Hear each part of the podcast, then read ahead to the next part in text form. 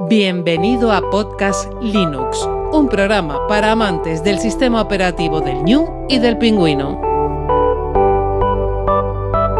Podcast Linux, el espacio sonoro para disfrutar del software libre.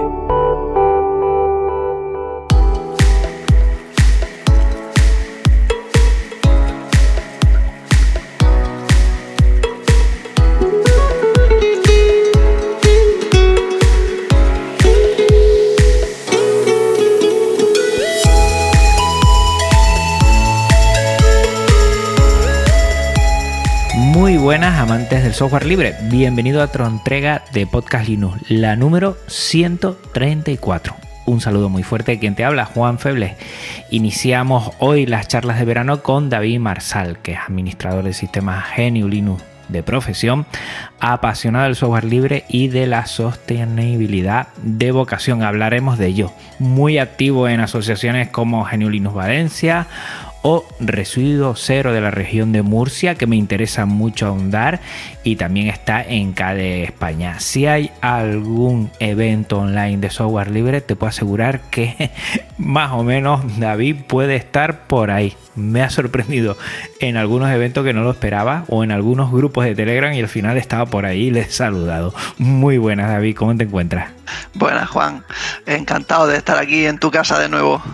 Pues la verdad para mí, bueno, necesitaba que estuvieras aquí por tantas cosas que has, bueno, echado una mano eh, al software libre en general, a muchos eventos en particular y especialmente a Podcastino, ya lo hablaremos por aquí, si los oyentes no lo han oído, porque yo creo que sobre todo en los Linux Conexión lo he dejado bien claro.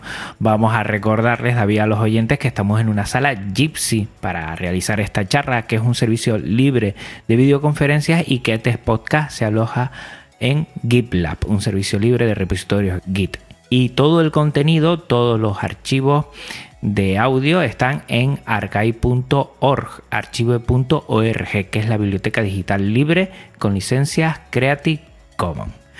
Pues bueno, David, eh, yo tenía claro siempre cuando llega el verano, pues hago unas entrevistas, unas charlas Linux Y bueno, por esto de la pandemia antes tenía algunos eventos de verano antes, pero bueno, vamos a hacer que este verano bueno, pase con charlas que creo que están muy bien.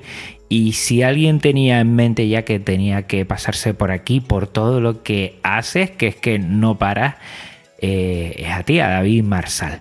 Y mi primera pregunta de todos los que pasan por aquí es la típica de que cómo conociste el software libre, cómo llegó a ti ese primero, entiendo, conocimiento y después mmm, pasión. Pues yo fíjate que, como te escucho mucho, sabía la pregunta, pero tengo una memoria que es malísima y entonces he intentado recordar fechas, pero es casi imposible. O sea, yo recuerdo que cuando todavía iba al instituto, en algunas revistas, no sé si era pieza actual o algo así, venían en los CDs a unas distribuciones para probar.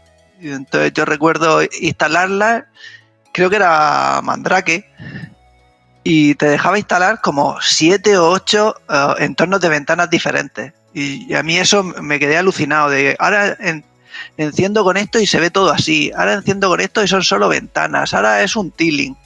Y a mí eso me dejó una semilla que yo por desgracia en mi entorno no he tenido mucho software libre alrededor, pero que después de la universidad pues fue calando, como estudié informática y me hice administrador de sistemas, pues ahí está Linux y OSI en servidores y me conquistó lo que viene siendo la técnica y, el, y la ideología. Yo entré con las dos a la vez. Un poco técnica y ética, ¿no? Siempre hablamos de la tecnología y, y lo importante que ha sido GNU Linux después, bueno, cada uno entra por algún aspecto, pero casi siempre, bueno, la parte tecnológica es la que nos llama mucho a la atención. ¿Tú recuerdas lo, la primera distro ya que utilizaste más o menos? Ya empezar con un nivelito que digas tú, oye, para mi PC de escritorio, pues ya empezó a hacer esta mi distro y, empecé a conocer un poquito más GNU Linux. Sí, lo que pasa es que hice un poco de distro hopping. Yo recuerdo que retomé Mandrake, luego pasé por SUSE, pasé por Ubuntu, pasé por Debian uh, y seguí un poco viajando hasta que he terminado en Arch Linux por aprender. Eh, eh, ¿Qué año empezaste más o menos a tomártelo ya en tu ordenador sobre mesa un poquito en serio esto es Geniulino? Pues mira, he intentado hacer cuentas de, de cuánto podía ser y como fue antes de cambiarme de casa, pues hace ya unos 17 años. Mm, Ya hace tiempo eso era, bueno, empezaría Ubuntu por ahí, estaría más o menos, ¿no? Digo yo. Sí, de las primeras. No soy de los que pidieron los CDs, pero sí que yo creo que si no sería la primera, sería la, la segunda o la tercera versión que sacaron. Soy de los que le gustaba Unity. Soy de que cuando sacaron Unity a mí me gustaba. Mira, eh, yo tuve eh, ese primer Asus que era Netboot, que cuando empezó eh, fue con. Bueno, fue con otros sistemas, pero después Ubuntu sacó enseguida el, el- el Unity para los Netboot, que recordemos que era el Ubuntu Remix. Yo no sé si te acuerdas de esa distribución. Sí, sí, yo Y, y a mí me encantaba mucho, ¿eh? Estaba muy bien para esas pantallas de 10 pulgadas o menos. Era una pasada. A mí es que el, el panel lateral a la izquierda en pantallas panorámicas me parecía algo súper de sentido común para aprovechar el espacio. Y ahora mismo Arch Linux y entorno de escritorio. KDE, ya con la barra lateral a la izquierda, pero la verdad es que KDE con la potencia que tiene, lo configurable que es, ah, a mí me tiene conquistado. Y encima la comunidad súper activa. Y el consumo cada vez, yo no sé cómo lo hacen, que cada vez consume menos, cada vez mi ordenador va más rápido o esa, mm, bueno, tengo la sensación de que cada versión, de que cada actualización de estas que hacen de, de KDE eh, va, pero mucho mejor, ¿eh? La verdad es que, que están haciendo un trabajo espectacular y la comunidad que hay detrás es grande, ¿no? Sí, yo incluso estoy ya en Wayland, que ya me he quedado. He hecho varias intentonas de lo probaba, pero todavía no iba fino. Y en esta todavía le queda un poco, pero creo que es suficiente. Y, y ya, por ejemplo, OBS Studio ya trabaja bien con Wayland, o sea que poco a poco va solucionando muchos escollos, al igual que Pyreware. Yo creo que estamos en un momento, David, si me lo permite, muy interesante de, de- evolución dentro de lo que sería la Linufera, ¿no? El tema de nuevos servidores de, de vídeo, de audio y que va todo como como avanzando, ¿no? Hay un- unos escalones que se están subiendo en ese sentido. Sí, aparte para los que nos gusta cacharrear, como Home Studio Libre, eh, estamos como niños con juguetes nuevos. Estamos ahí probando a ver cómo va esto, me va mejor, a tú prueba esto. Y la verdad es que hemos llegado a un punto de madurez que creo que estamos ya ahí casi casi que, que se puede dar el salto. Está muy interesante. Vamos a ver si poco a poco eso se va afianzando, porque sí es verdad que son algunas distribuciones los que lo tienen ya, bueno, eh, autoinstalado, que no hay que hacer mucho, que yo creo que, que uno de los peros, por ejemplo, tú y yo estamos usando ahora el servidor de Jack, supongo, que bueno, para, para instalarlo y configurarlo, pues tiene sus más y sus menos, y ese es un escollo a veces para que gente externa a lo que es eh, más la parte técnica, sino bueno, más la parte artística, igual le cuesta más meterse aquí en el tema de Genio Linux en lo que tiene que ver con, con streaming, con audio, con vídeo. Pero poco a poco yo veo que, que hay movimientos interesantes. Vamos a ver si, si, siguen, si seguimos en, esa, en ese movimiento y poco a poco más distribuciones. Fedora parece que está dando grandes pasos en ese sentido. Eh, siguen, bueno, apostando por estas novedades. Sí, aparte es bueno porque Fedora ahora mismo está haciendo de campo de batalla de, o de campo de pruebas y eso se aprovechará en el resto porque cuando lo hagan pues estará el paquete más maduro. O sea que está bien que siempre haya alguien que vaya tirando del hilo de algún programa que lo va mejorando hasta que está en un punto en el que todas las demás lo pueden poner. Yo creo que ahí, yo creo que mm, vamos a, a disfrutar en este, bueno, 2021-2022. Yo como soy maestro siempre, mis años son más escolares que empiezan en septiembre y terminan, bueno, pues más o menos en, en julio. Y yo creo que ahí puede haber grandes avances, sobre todo de ir asentando esas novedades que dices tú. Wildland está por ahí, Fireware y muchas otras cosas que creo que poco a poco va a ser más fácil. Sobre todo que las distribuciones mmm, ya vayan eh, bueno, asumiendo esos avances y, que sean ya no algo de testeo. Fedora parece que está, ¿no? Ahí el Fireware a veces hace sus recovecos y juega malas pasadas, pero bueno, creo que volvieron a actualizar, ya va más o menos bien. Vamos a ver por dónde van estos derroteros, pero, pero es el, el presente, yo diría ya, porque claro, todo lo que tenemos anteriormente, pues igual Pulse Audio, oye, se queda un poquito atrás, mm, ya necesitamos algo más. Por cierto, no sé si hace, hace unas semanas también estuvo probando el tema de vídeo eh, Yoyo. Yoyo siempre sale por aquí porque yo lo sigo mucho y sigue haciendo también sus aportaciones. Parware entendemos que no solo es de audio, también es de vídeo y parece que va muy bien. Con OBS Studio lo estuvo probando él y Wayland. Sí, yo, también lo he probado y, y ya funciona. Hombre, evidentemente no es posible que sea tan, tan, tan, tan estable como lo que se lleva usando 20 años, pero está en un punto en que la gente que ya más o menos controla algo de informática lo puede usar. Y esos son los que hace falta que lo usen para que reporten los errores y sea de consumo masivo. Eso Fedora hace un favor muy grande a la comunidad dando ese salto. Alguien tiene que ser el primero, alguien tiene que descubrir los bugs que hay por ahí.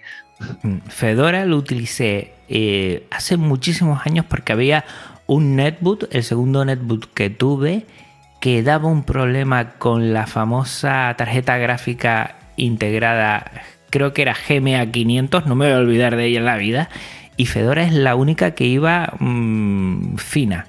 Y me acuerdo de utilizarlo. Me llevé grata sorpresa. Después siempre me pasé a, a tema de derivadas de Ubuntu, he estado picando por ahí, tuve un momento de DistroHopin también, pero fíjate, Fedora me llama mucho la atención, muchísimo la atención. Creo que está haciendo cosas mm, bueno, hay, que apostar fuerte, ¿eh? porque creo que no es fácil una distribución si quiere tirar con tranquilidad, y lo hemos visto en otras distribuciones, ¿no? Donde la las mejoras, las actualizaciones, los cambios de rumbo mm, van muy poco a poco. Y Fedora aquí ha hecho un golpe de timón muy, muy interesante. ¿eh? Sí, se nota que, que Fedora al final es una rama de Red Hat y la tienen de medio entorno de desarrollo para el gran público. Entonces, pues, son mucho más atrevidos porque no, les duele.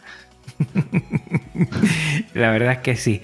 Eh, parte técnica tecnológica hablamos, parte ética. Dime, David, a ti lo que más te apasiona de esa parte más de social, digamos, y, ética de Geniolino. Pues a mí la parte de comunidad es una parte que me parece esencial. O sea, todo lo que sea de justicia social, de democratizar el software y el conocimiento, el poder colaborar con la gente, el que el, trabajo se, comparte, no hay que reinventar la rueda 5 millones de veces. O sea, yo puedo colaborar con alguien que está en China o que está en Rusia y, mejorar un programa, que encima lo ofrezcan para que tú puedas examinarlo, mejorarlo, compartirlo. A mí es que toda esa filosofía me, conquistó desde el principio. y, a la, hora de crear tu propio proyecto siempre es más compartido, ¿no? Y esa eh, obligación que yo lo eh, obligación en el sentido bueno de la palabra, ¿no? De tener que también liberar, porque has trabajado con una parte de la comunidad, también tu código que es de todos, digamos, ¿no? Esa parte a mí es la que me llama mucho la atención. Esa, ese cambio de chip que igual el capitalismo, el consumismo y que la audiencia ahora estará diciendo, bueno, bueno, bueno, ahora estamos hablando de esto, ahora de lo otro, ¿no? Hay gente que disocia muy bien la parte tecnológica de la ética y se queda solo con una.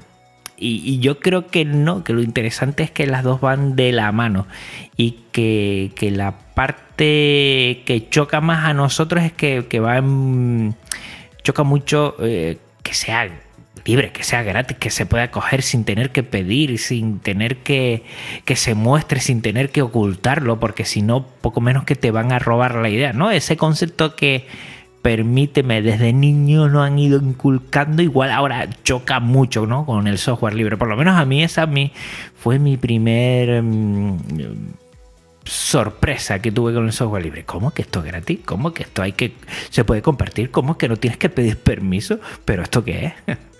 Sí, aparte en España el, el, tema de lo gratis cuesta mucho porque somos una cultura muy de si me lo pones un euro ya puede ser que me parezca caro.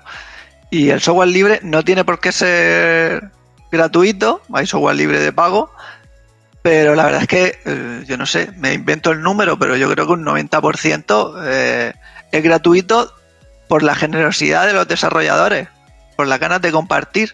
Mm, por ese momento tiempo libre, entre comillas, para llevar mi proyecto adelante y después, pues bueno, pues una forma de también darlo a conocer también es, liberarlo de esa forma, ¿no? Que va a llegar a más personas que si lo pones de otra forma. Hay cosas que a mí me encanta el software libre, yo creo que, esa parte es una. Y como dice, las dos caras de la moneda, ¿no? La gratuidad tiene su parte muy positiva a la hora de, de que pueda acceder mucha gente que igual puede ser eso un escollo, pero también tiene su cruz, ¿no? Al que igual lo gratis no le damos el valor a veces necesario, sobre todo de, vamos, estamos hablando de micropagos, ¿no? De que algo de software libre no tienes por qué gastarte, no sé, 200 euros, ¿no? Como antes con, algo privativo, que todo ha ido bajando porque también la gente se ha acomodado un poco, pero yo creo que eso es lo importante, ¿no? De, cómo eh, se puede liberar y cómo puede facilitar la vida a mucha gente y responder a esas cuatro libertades que estamos siempre intentando llamando la atención. Y el software libre eh, a mí me golpea la cabeza porque la verdad es que eh, te rompe esquemas preconcebidos de hace muchos años que siempre pululaban por ahí y yo creo que, que da respuesta a un mundo actual más que, que ese mundo antiguo de, de todo lo privativo, de todo, eh, tiene que tener un, coste para mostrarlo, digamos, ¿no? El software libre no tiene un coste para mostrarlo. Y yo creo que es interesante. Pero que a la gente le cuesta a veces entenderlo, ¿eh? Sí, aparte de que software libre es generoso, en plan que es gratis, pero tú puedes pagarlo haciendo difusión por redes sociales, colaborando en foros, reportando bugs. Si sabes programar, pues puedes hacer un, un request puedes hacer un podcast, puedes hacer comunidades, o sea, hay hacer documentación, traducciones, hay mil formas de colaborar con el software libre. Y no sé, con, todas esas opciones, yo soy de los que piensan que, hay que ser agradecido, que no puedes decir, qué basura de programa que me ha fallado y me ha explotado. Digo, hombre, te ha funcionado bien seguro un montón de veces. Y porque tenga un fallo, en vez de recordar todo lo bueno, lo vas a echar por tierra, bueno, pues reporta el bug, intenta colaborar, dona si puede. No sé, yo soy de centrarme en lo positivo. Sí, siempre ha sido una persona. A mí me llama la atención, David, porque siempre ha sido muy, muy positiva. Yo te, te conocí desde un principio cuando contactaste conmigo porque yo estaba pidiendo ayuda para la página web que ya mm, creo que llevamos un añito y poco de podcastlinux.com desde que yo me fui de AV Podcast y tuve que engranar algún sistema eh, para compartir y, para dar el, podcast, el feed eh, a, toda la audiencia. Y me acuerdo de ese principio, como te volví a ti, loco, a la hora de, de sacar la página web adelante con Hugo, el famoso feed que está, que está genial. Yo creo que yo me siento muy orgulloso de ese feed. Y después el tema de, de lo que es el script para publicar, para... Mm, eh, crear, eh, bueno, de el MP3 y el OGG para que le salga la carátula, todo eso automatizado. La verdad que eh, siempre me ha ayudado mucho y recuerdo con mucho cariño, ay, mi madre, David, que esto se me rompió. Tú, espera, vamos a verlo, vamos a echar un vistazo. La verdad es que parte de este episodio es este agradecimiento eterno que siempre te lo digo y, y qué bueno que con esa filosofía del software libre, tú me echaste un cabo, supongo que aprendiste, yo aprendí un montón y que esto lo tenemos liberado en el GitLab de la página web de Podcast Linux. O sea que, en sí también ejemplifica lo que es el software libre en sí, esta colaboración inicial que tuvimos al principio.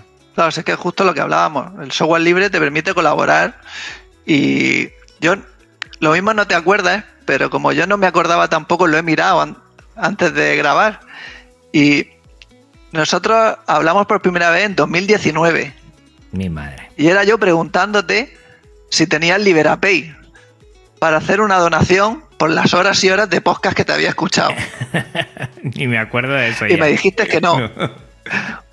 Un año después, después de seguir escuchándote, justo mientras que yo estoy haciendo mi web de la asociación con Hugo, te escucho que tú vas a hacer la tuya con Hugo.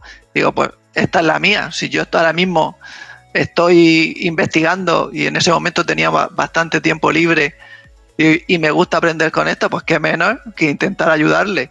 Y así fue más o menos como empezó todo. Y a la audiencia, para que lo sepa, fueron días y días, a veces sentaditos alguna hora. Recuerdo que rompimos algo, bueno, perdona, rompí algo y que estuvimos ahí. Al final encontré eh, una copia de seguridad mm, aquí para la audiencia y si no haces copia de seguridad, por favor, para de oír el podcast y haz una copia de seguridad inmediatamente porque eso nos salvó la vida, ¿te acuerdas, David? Sí, sí, me acuerdo. También lo bueno de usar GitLab es que tienes fácil viendo hacia atrás donde has roto. Sí, sí. Y bueno, y hemos llevado adelante. La verdad es que sí, de, de las cosas que me siento orgulloso, además de de la producción del podcast es eh, toda la estructura que hay de, de, emisión del feed por parte de, como dije al principio, GitLab, archive.org, eh, bueno, y todo eso es eh, el feed híbrido, que estoy orgullosísimo también, y que sale adelante un, podcast 100% libre. La verdad es que me, he esforzado por eso, porque creo que, a ti te pasa lo mismo, ¿no? Eh, cuando te toca algo privativo, no, no es que reniegue, es que siempre digo, no habrá una forma con software libre de sacar esto adelante, y estoy RQR ahí. Estoy RQR hasta que lo consigo y la verdad es que en ese sentido Podcast Linux puede presumir de, ser 100% libre. Sí, es que casi siempre hay, simplemente, sí es verdad que a veces, que es un problema que tiene el software libre, que es que estamos muchos informáticos, pero pocos diseñadores gráficos y pocos publicistas y de marketing. Entonces, hay software maravilloso que no sabemos que existe que de vez en cuando alguien te manda un mensaje y dice, ¿conoces esto? Y dice, ahí vas, esto es la leche y no lo conocía. Pues mira, pues lleva tres años en marcha. Con lo cual a veces hay que investigar. Y a base de investigar, pues descubres que se pueden hacer cosas maravillosas. Y encima es divertido y lo puedes entender, aprendes un montón. Yo, por ejemplo, lo que hago es en los Linux Express, siempre que tengo un escollo, eh, lo digo ahí. Y siempre hay un oyente, un oyente que me dice, Juan, mírate esto. Ya se pone en contacto por Telegram o por. casi siempre por Telegram, pero también a veces por Twitter, por Mastodon. Me dicen, eh, igual estás buscando esto. Y oye, dan en el clavo. Y quiero hacer esto. Eh, el, problema es también que es uno de los. Eh, escollos, como tú dijiste, del software libre, ¿no? Esa, ese conocer, ¿no? Tantos y tantos proyectos, igual a nivel de marketing, nos quedamos ahí un poco Mm, bueno, a mitad, como igual otras, eh, otros proyectos pues invierten más en eso. Igual por, porque la persona no puede ser eh, un hombre orquesta o una mujer orquesta, darle a todo a la vez, ¿no? Y, perdemos en la parte de marketing. Pero es verdad, siempre hay algo por ahí, algo que lo que le puede ser repartido y dejar a un lado la parte más sencilla que es tirar de lo privativo porque es más visible, nos lo pone entre comillas muy fácil para acceder a él, pero que sabemos después, eh, bueno, lo que perdemos al utilizarlo. Sí, aparte es que el software libre, como tú muchas veces dices, son personas. O sea, el software libre, aparte del código, son personas. Y las personas, pues cuando desarrollan, tienen su, sus habilidades en, ciertas facetas de la vida. Puede ser muy bueno programando, programando en este lenguaje, pensando este tipo de cosas, pero que sea muy bueno programando, muy bueno llevándote bien con gente, creando comunidad para que la gente colabore a tu proyecto, encima haciendo un diseño, pues a veces no es fácil y a lo mejor ah, no conoces a un diseñador, no se te ofrece uno, a lo mejor se te ofrece, pero tú no sabes gestionarlo bien y entonces no engancha a la comunidad. Son, al final son problemas más que de software de, relaciones humanas. Sí, de encontrar el, el, bueno, el momento, el lugar, la persona, eh, gestionar grupos no es nada fácil. Ojo que yo disfruto mucho con ellos, pero que a veces cuando hay cualquier eh, problemilla, oye, se pasa muy mal y uno no es capaz de, sacarlo adelante. Y, son muchas cosas que, muchos instrumentos que hay que tocar a la vez, que es muy complicado. Yo creo que por eso la importancia de, las asociaciones. Yo siempre eh, me he preguntado, David, ¿tú en cuántas asociaciones estás? No solo de software libre, sé que, que estás en más, pero de software libre, ¿en cuántas asociaciones estás, digamos, de una forma más o menos activa?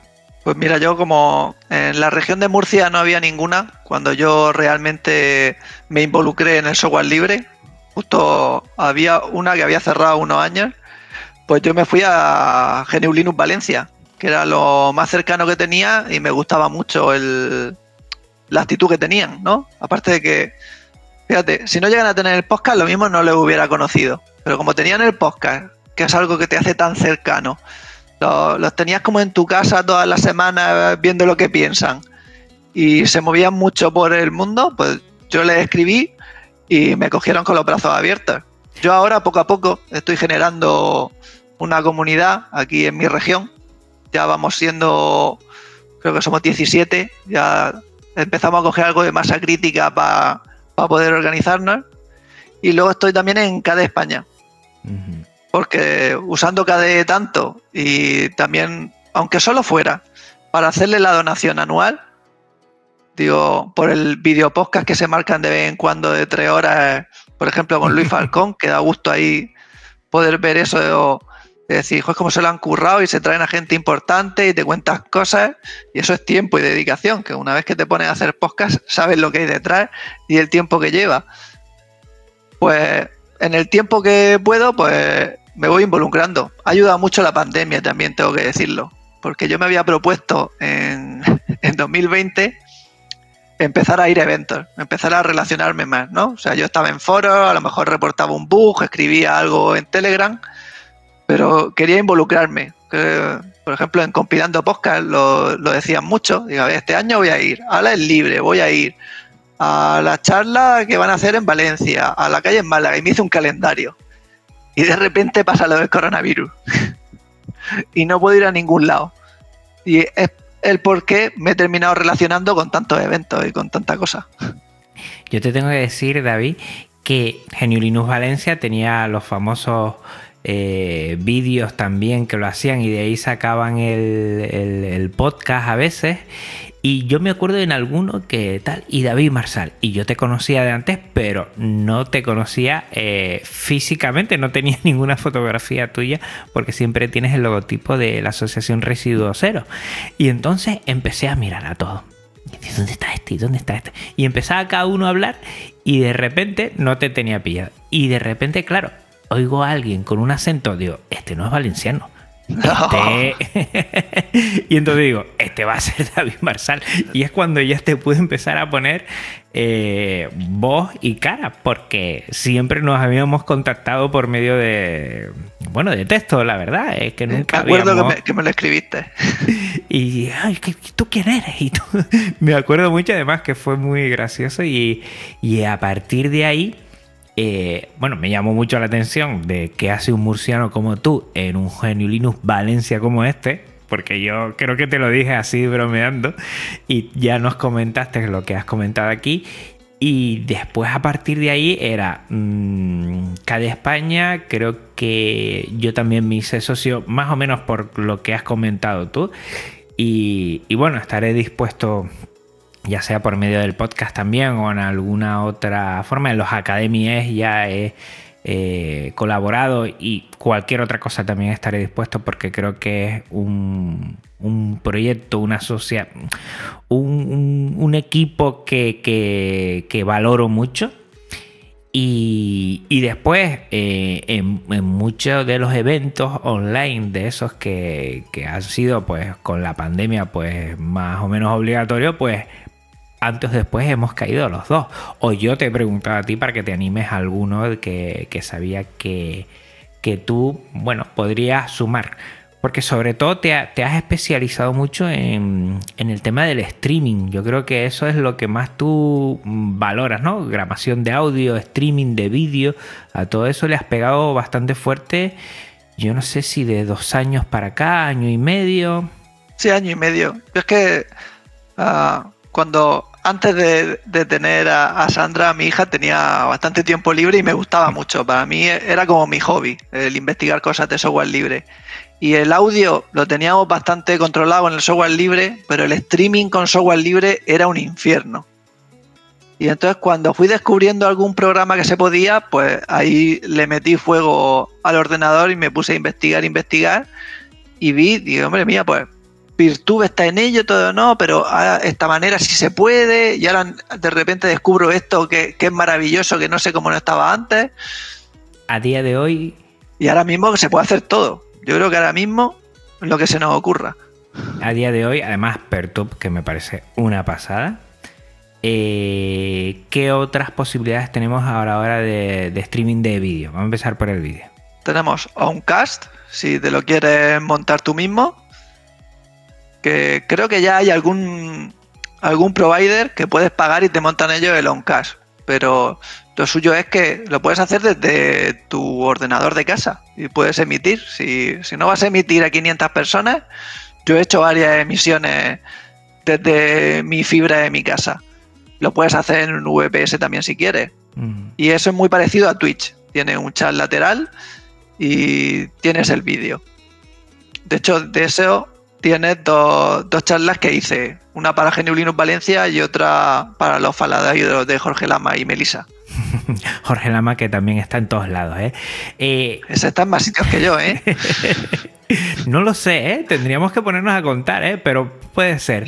Por cierto, a la audiencia eh, le vamos a comentar eh, que David, vamos a poner todo esto en las notas del programa para que no se pierdan. Y sí es verdad que Oka está muy bien. Desconocida que se podría hacer en local. Que sí se puede, que tiene salida suficiente como para después poder emitir en local. Eso es muy, muy interesante. Eh, ¿La instalación y la configuración muy complicada o...? Mm, si controlas Docker, ah, ah. pueden ser... Lo que son casos son 10 minutos.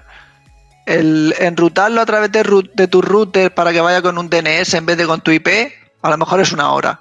Pero no, no es complicado. Mm, vale, vamos a dejar en las notas del programa esas dos charlas que tú ah, diste a conocer y entonces a partir de ahí la gente se puede hacer una idea. Y después tenemos el gran OBS Studio, que yo creo que eso también facilita muchísimo. Y hay otros servicios que puede coger como Pertub, que a mí me parece que prácticamente a ver si le dan una vuelta de tuerca a algún tipo de emisión que facilite más un enlace más sencillo, pero si no Pertub, yo creo que yo me quedaría con ese.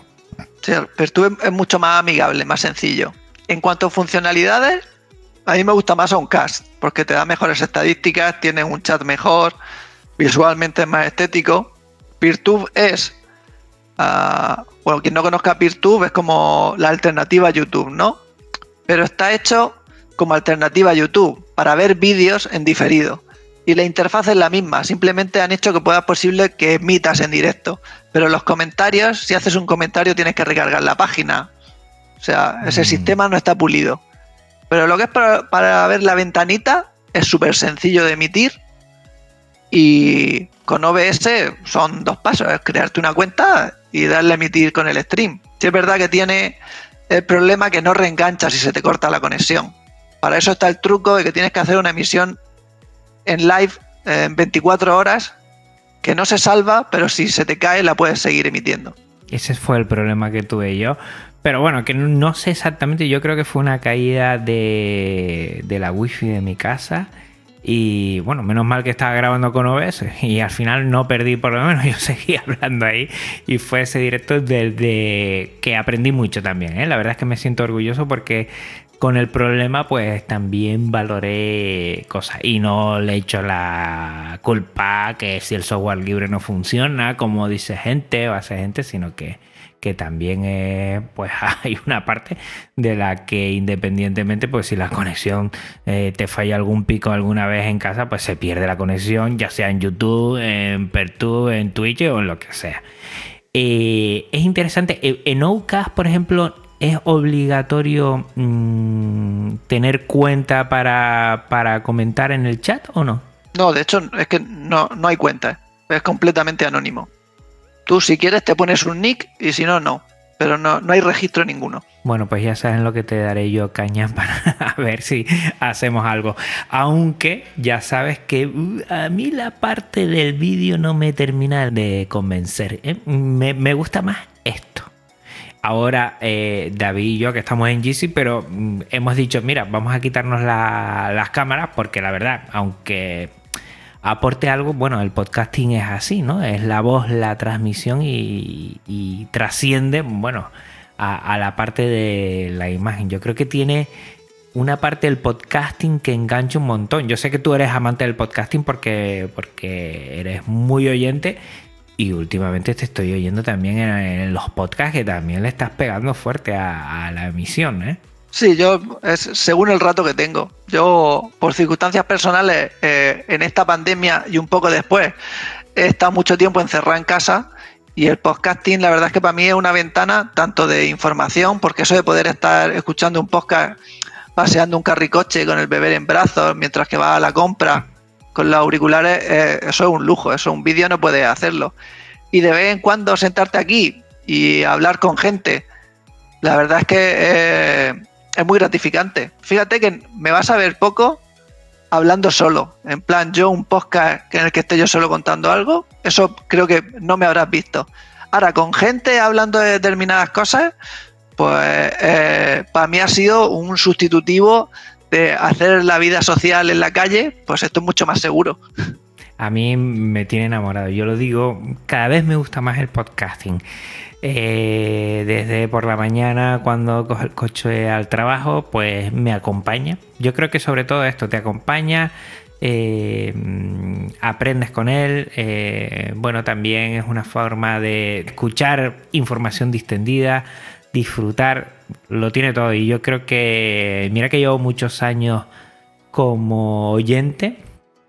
Y llevo ya unos buenos años también como productor de podcast pero me tiene más enamorado. Fíjate que el vídeo no me termina a mí ¿eh? de convencer. Hay gente que está haciendo cosas espectaculares y el vídeo tiene su, función, evidentemente. La imagen eh, es importantísima en algunos momentos, pero para esta charla, para comentar, de opinión, de dar a conocer, mm, yo creo que el podcasting tiene algo que la facilidad ¿no? de descarga, de, estar en cualquier sitio, como dices tú, y vas a comprar o pasear a la perrita como hago yo y enseguida pues el podcast limpieza de, la casa como digo yo pues mira me lo pongo y así bueno por lo menos me da la sensación de estar haciendo una cosa monótona pero a la vez bueno pues sacarle partido al tiempo y me acompaña un montón, me acompaña un montón, la verdad. Sí, es que la voz aparte es que yo creo que, llega más, no sé si es porque es como, como lo estás escuchando, porque al verlo es diferente, pero vamos, yo hay podcasters que es que los he escuchado tanto que es que no los he visto en la vida y les haría un favor antes que algunos amigos míos. O sea, llega al final a una relación, digo, como alguien que no conozco, parece que, que somos amigos de toda la vida. Y, eso con el vídeo pues me pasa mucho menos. No sé, es como si estuvieran más viendo la tele, más, hay más desapego. El vídeo está muy bien para mostrar algunas cosas, o sea, para mostrar cómo se monta un cast. Pues Eduardo Collado es un crack y, él es capaz de explicar cosas que, que yo sería incapaz de explicar ni, ni con una pizarra. Pero en general es mucho más sencillo en un vídeo alguna cosa visual para ayudar a comprender, pero todo lo que es opinión, charla y este tipo de cosas, el audio yo creo que llega mucho más. Es más, más directo, yo lo veo directo, ¿no? Como que eh, rompe algunas barreras que igual el vídeo o igual la lectura es más diferente, ¿no? Como que es más natural la voz, ¿no? Ese que se te acerca y se te pone a hablar contigo y tú no lo tienes que mirar a la cara porque tienes ya esa confianza de seguir una, charla con, mucha tranquilidad, ¿no? Yo creo que da eso. Y esa eh, sensación de cercanía, yo creo que mm, otros formatos no te lo hacen tan fácil. Pero es verdad que tú y yo pues somos enamorados del podcasting y igual nos ciega ¿no? esta pasión. Pero mm, no sé. De todas maneras, tiene otras ventajas. ¿eh? Tiene, por ejemplo, la ventaja de que el podcasting es mucho más ecológico que, que en vídeo. Porque lo, lo que tú transmites y lo que tú subes a Archive son muchísimos menos megas que un vídeo. O sea, una charla de vídeo ocupa 15 veces más que un podcast. Y quieras que no, horas y horas y horas y horas y horas y millones de horas de, podcasting, si fueran vídeos, eso los servidores consumen electricidad. Eso. háblanos de esta faceta. Siempre que he hablado contigo, a veces hablamos un poco de la linufera y tú como estás en, otras asociaciones que no tienen que ver nada con, el software libre, también tienes una percepción un poquito más, más abierta, ¿no? Eh, tu logotipo siempre es Asociación Residuos Cero de la región de Murcia. Háblanos un poquito de, todo eso y, cómo se puede conectar con, el software libre también, que entiendo que tendrá su parte de, de unión con lo que es las libertades y con lo que es el usuario también. Sí. De hecho, hay mucha gente, mi mujer incluida, que al principio le costaba decir, ¿pero qué tendrá que ver esto? Que mucha gente asocia con, no comprar cosas de usar y tirar y decirle no al plástico con el software libre. Digo, pues mira, si vas tirando del hilo, al, al final tiene cosas en común. O sea, residuo cero es intentar vivir tu vida de la manera más respetuosa con el planeta, intentando contaminar menos, producir menos residuos. Y entonces hay como unas técnicas que se llaman las 5R. Primero rechaza lo que, lo que no te haga falta o lo que no esté dentro de tu escala de valores, ¿no? Pues ahí están los productos que vengan de muy lejos como China, los productos de usar y tirar, los plásticos. En el software libre podríamos decir rechaza lo que no respete tus libertades, rechaza lo, privativo. Luego está el, reducir. Bueno, lo que sí te haga falta, pues intenta solo lo necesario. Luego está el reutilizar. Bueno, el reutilizar, ¿qué vamos a decir en el software libre? En el software libre se reutiliza código se, le da una vida nueva a los ordenadores, que puedes meter un Linux en un equipo que no andaba ni para atrás y lo restaures. De hecho, tiene asociaciones en Cantabria y ahora Jorge Lama también lo está montando por Galicia. Bueno, había alguno montado y Jorge ha montado otro que recuperan ordenadores que la gente dona y se lo dan a gente con necesidades sociales. En Madrid también está, en Madrid está Reutilizar, creo que es. Y después en, en, Euskadi, hay que no me voy a acordar y me van, es que además se pasaron por aquí, por el programa, ahora lo voy a buscar y si no, lo vamos a dejar todas las notas del programa. También hay muchas asociaciones que están en ese sentido, recogen, casi siempre tiene que ver por, por cambios de, de empresas grandes, de equipos que entre comillas, quedan obsoletos, recogen eso o de donaciones, le meten GNU Linux y lo dan, bueno, pues a gente que lo necesite, a asociaciones y todo esto. Y está súper interesante. Yo creo que el tema de la reutilización debería ser uno de, las banderas que ondeemos con el software libre, porque eh, se hace un trabajo muy, muy importante. Y eso, eso es residuo cero, en el fondo. Porque tú qué estás haciendo? Conseguir que un equipo que iría seguramente a algún país en desarrollo, a que alguien estuviera ahí a mano intentando sacarle los componentes para ver si se puede recuperar, le está dando una vida nueva. Mm. Eso es software libre, hardware a ser posible libre también, y es medio ambiente. Igual que, por ejemplo, un móvil ponerle software libre. O sea, ¿cuánta gente ha tenido un móvil Android y le han dejado de llegar actualizaciones? O le ha empezado a ir peor el móvil conforme instalaba las últimas. Yo he tenido móviles seis años, con ponerle el Cyanogen Mod de la época o el Lineage OS, los móviles funcionaban perfectamente dos o tres años más y no te obliga a estar cada dos años comprándote un móvil nuevo que contamina un montón. Eso es software libre y es residuo cero. Mira una cosa que te iba a preguntar, sobre todo, eh, lo saco ahora a la palestra porque creo que tiene mucho que ver. Eh, siempre me ha llamado la atención en la Unión Europea. Yo creo que a veces dicta cosas que son interesantes, o por lo menos a los países que estamos dentro de la Unión Europea nos empuja a tomar decisiones eh, en pro de un beneficio. Por ejemplo, ese derecho a reparar creo que tiene que ver mucho con lo que estamos hablando. El tema de están por ahí también trabajando en hardware libre y entonces cuando la Unión Europea a veces nos obliga, nos empuja un poco, a veces, bueno, se consiguen cosas. No sé si tú eres muy de eh, lo ves positivo o tienes tu, bueno, tus dudas o tus reticencias con lo que hace la Unión Europea en este sentido, en la reutilización, eh, el reciclaje o, también con el tema de, la utilización del software y del hardware. yo soy positivo, o sea, en general, en valores absolutos, desde luego la cosa no está como yo quisiera.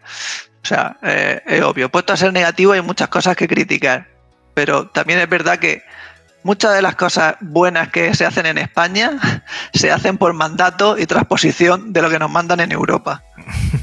Y en Europa, por ejemplo, hay políticas de código abierto y transparencia que luego cuesta que se apliquen, pero por lo menos lo que dicen está bastante bien. Y tienen un portal de aplicaciones para que todas las instituciones europeas usen de software libre que está genial.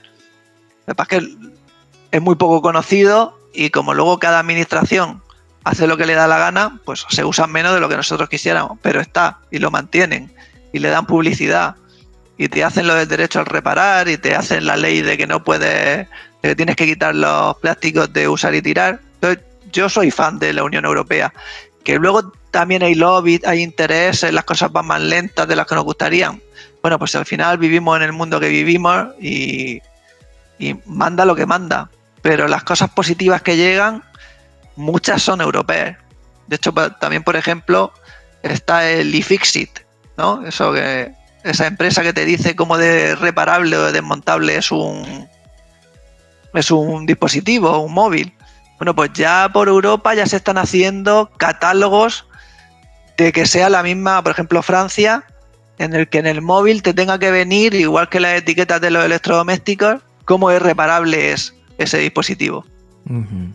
Era Reciclanet, Reciclanet, que lo acabo de buscar ahora mismo porque me está dando esta vergüenza. Un abrazote a, este proyecto, a Reutilizac en Madrid y a muchos que están por ahí también en, en, lo que es Galicia. Habíamos hablado con Jorge Lama ahí que está echando una mano.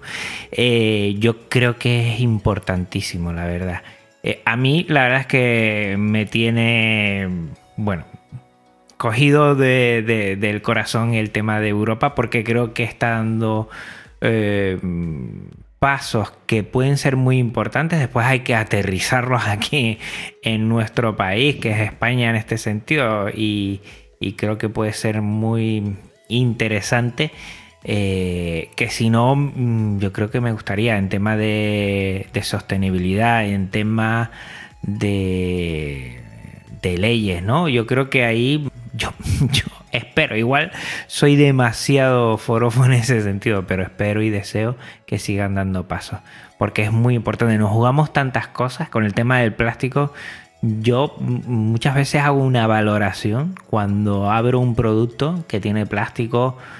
Eh, bueno, hace poco, fíjate, estuve en un sitio y tenían el típico loncheado de cuatro lonchas de, creo que era salchichón en un plástico entero. No había ni 100 gramos. Y yo era, yo era diciéndome, esto es, esto es necesario. Es que no, te lo pueden poner en un papel, gastarte ese tiempo que es para ti, para disfrutarlo, para ir a ese supermercado y decir, córtame eso y lo pones en un papel que creo que es muchísimo más sostenible que el plástico, evidentemente, y comer lo que quieres exactamente y no ese extra de. Es que creo que eran 50 gramos ¿eh? de salchichón solo y un plástico uh, aberrante, la verdad. Y me llama mucho la atención.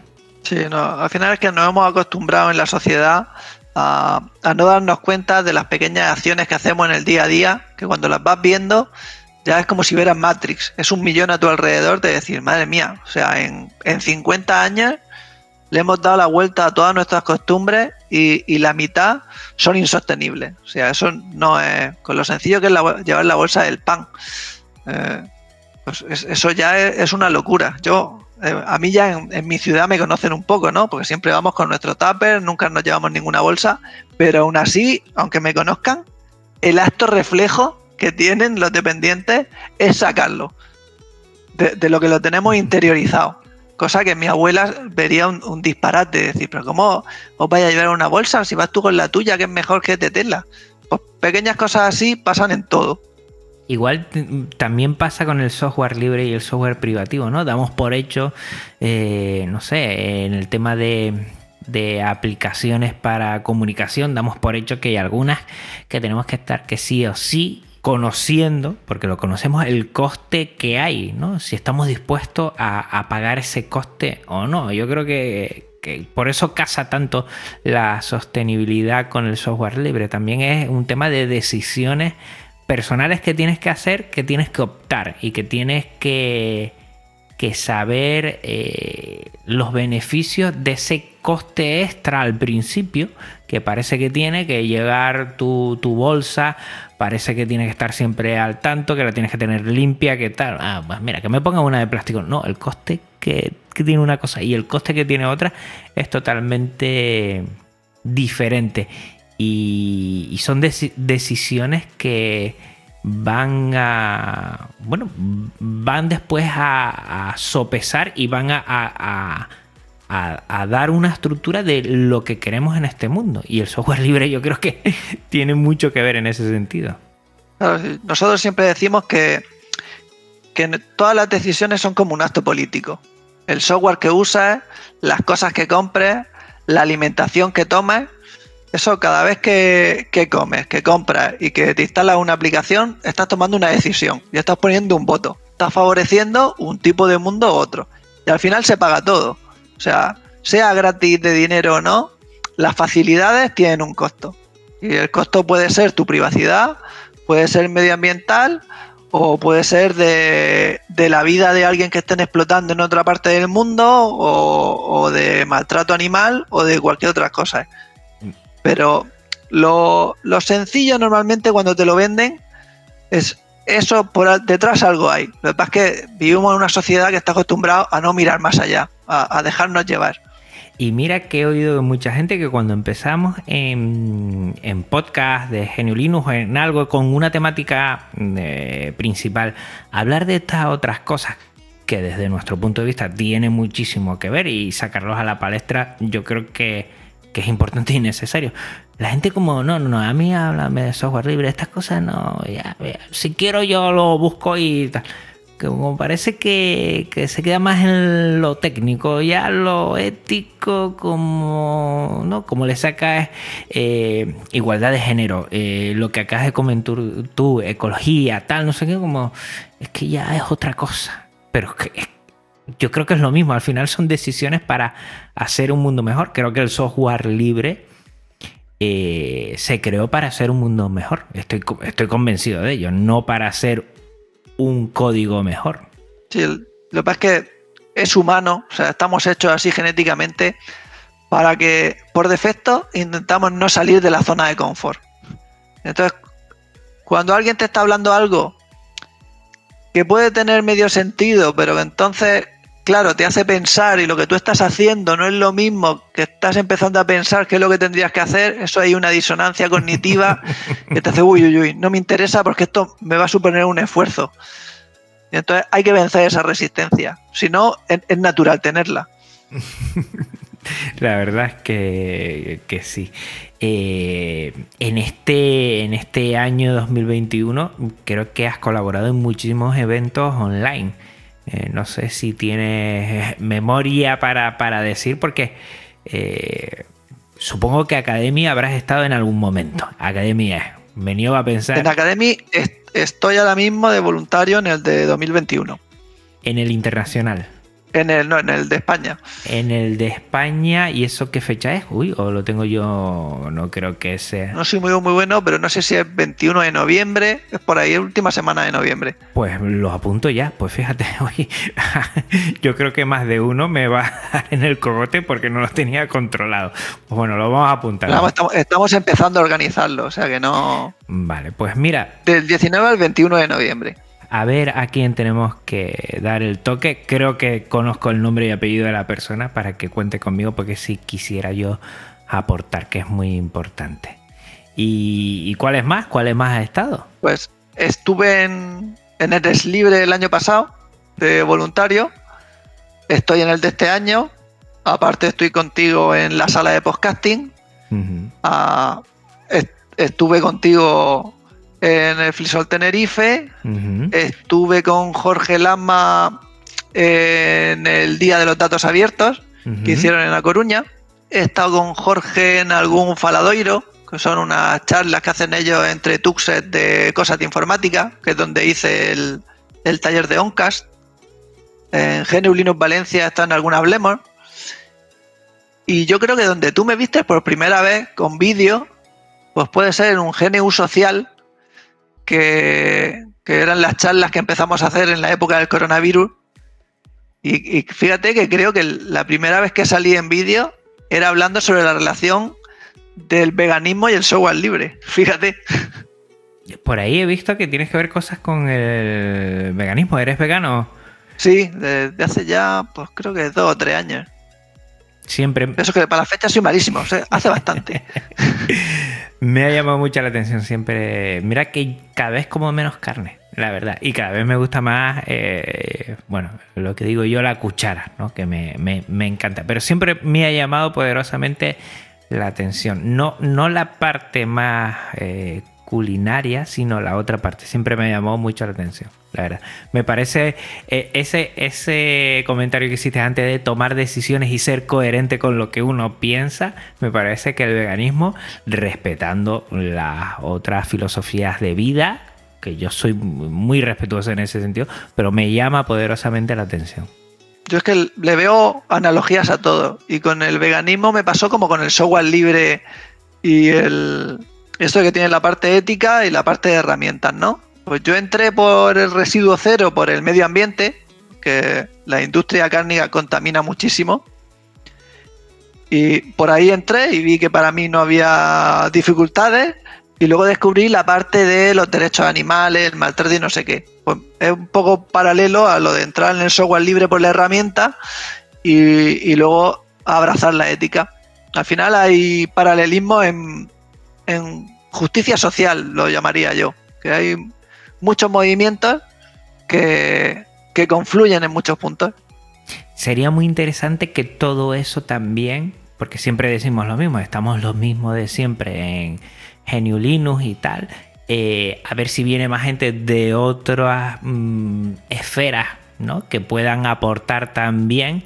Y sería interesante, hemos dicho mucho, pues el tema de de los y las artistas que también entren en Genio Linux para que puedan eh, dar, eh, bueno, dar a conocer las herramientas y que también aporten su parte artística, bueno, a la parte más estética y todo eso, pero también esa otra parte de justicia social, asociaciones de vecinos, todo eso también, ¿no? Para, para intentar que el software libre también salga de, ese cuarto de, que solo somos los que nos gusta mucho la tecnología y fuera de ahí como que nos ven como cosa rara, ¿no? Naturalizar el software libre, diría yo.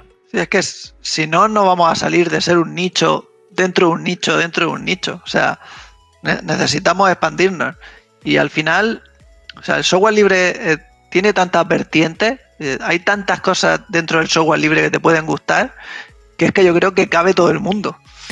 Vamos a ver si, si poco a poco. La, idea de Podcast Linux siempre ha sido eso, dar a conocer sobre todo a un nivel de entrada a la gente, dar a conocer a las personas que están detrás de grandes proyectos. Y a mí, tú sabes que, que hay algo que nos une mucho, David, y por eso el motivo de que, de que estés aquí, de disfrutar de esta charla que, que ya les digo, eh, fue poner el día y venga, le doy a grabar. Empezamos a hablar, David, y así ha sido una charla muy eh, distendida de, una persona a la que le tengo mucho aprecio y mucho cariño y que, creo que en cada proyecto en el que estás, pues, pues aportas tu granito de arena siempre con, esa tranquilidad, ese sosiego y esas ganas de, compartir. Por cierto, proyectos aquí a medio plazo, te oí el Academy es en, en octubre, algo más por ahí que tengas pensado, que le estés dando vueltas, algún, algún servicio que de vez en cuando nos dices, oye, estoy probando esto y va, pero que muy fino. Pues si tuviera tiempo, empecé un blog con las notas técnicas de las cosas que iba descubriendo. O sea, cuando descubro algo como un cache, para que no se quede en te lo mando por Telegram o, copio y pego cuatro cosas, tengo a medias un blog para ir dejando. O sea, no es un blog al uso, son notas de, mira, si te interesa lo que me has escuchado en un podcast, Ahí tienes casi todos los apuntes, la información, el código, por si quieres trastear tú también. Eso lo tengo, lo tengo publicado, pero no le da todavía el cariño que se merece. Luego llevo un, listado de canales, bots y grupos de Telegram. Y ah, te lo voy a decir a ti como exclusiva, porque creo que todavía queda para que se publique este audio estamos preparando un podcast sobre KDE España en, versión cortita. Unas píldoras así. sería como máximo 15-30 minutos. Pues muy interesante, muy interesante. Eh, bueno, todo lo que tú quieras que pongamos en las notas del programa, David, con la confianza que tenemos siempre, pues me lo pasas y la audiencia le echa un vistazo. Yo agradecerte en esta horita que hemos estado, que ha pasado volando. Mira que, ya con el verano ya empieza el calorcete.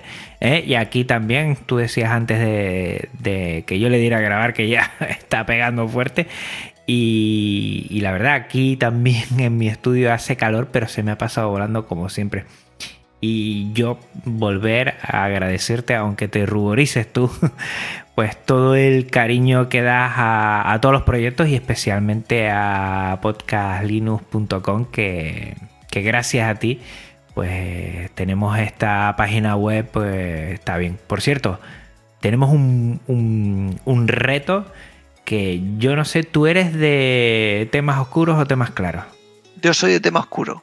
Pues ya sabes el reto que tenemos, ¿no? Bueno, eso lo, eso lo veo asumible para verano. Y el, agradecimiento eh, y el cariño es mutuo. La verdad es que eh, uno se siente comodísimo hablando contigo, ya sea en directo como ahora o escuchándote las horas que nos regalas de, de todo el trabajo que haces con Podcast Linux. Es un placer, David, la verdad es que no sé, cuando tienes sintonía con, alguien y mira que todavía no hemos conseguido y vamos a ver si, si después del verano, eh, cuando todo empiece a normalizarse y como dices tú, tener presente varios eventos presenciales, eh, a ver si coincidimos en algún sitio, con Paco Estrada, con Yoyo, a mí me encantaría. Eh, bueno, hay, hay alguna gente que ya, Eduardo Collado coincidí con él en una JPod y la verdad fue algo espectacular. Me lo pasé pipa. A ver si coincidimos en, un futuro cercano y disfrutamos de tanto. Eh, no paremos de compartir, se lo digo a toda la audiencia. Si tienes algo pensado, eh, algún pequeño proyecto, algo que ya le vayas dando vueltas y controles un poquito más mm, de lo que estamos hablando de software libre, hay un montón de eventos en los que tú puedes dar a conocer eso. Eh, no hay que ser un especialista, yo no lo soy ni mucho menos, y me tiro a la piscina cada dos por tres para dar a conocer aquello que he trasteado un poquito más. O sea que animémonos a hacer del software libre mm, más conocido y, yo creo que eso es importantísimo.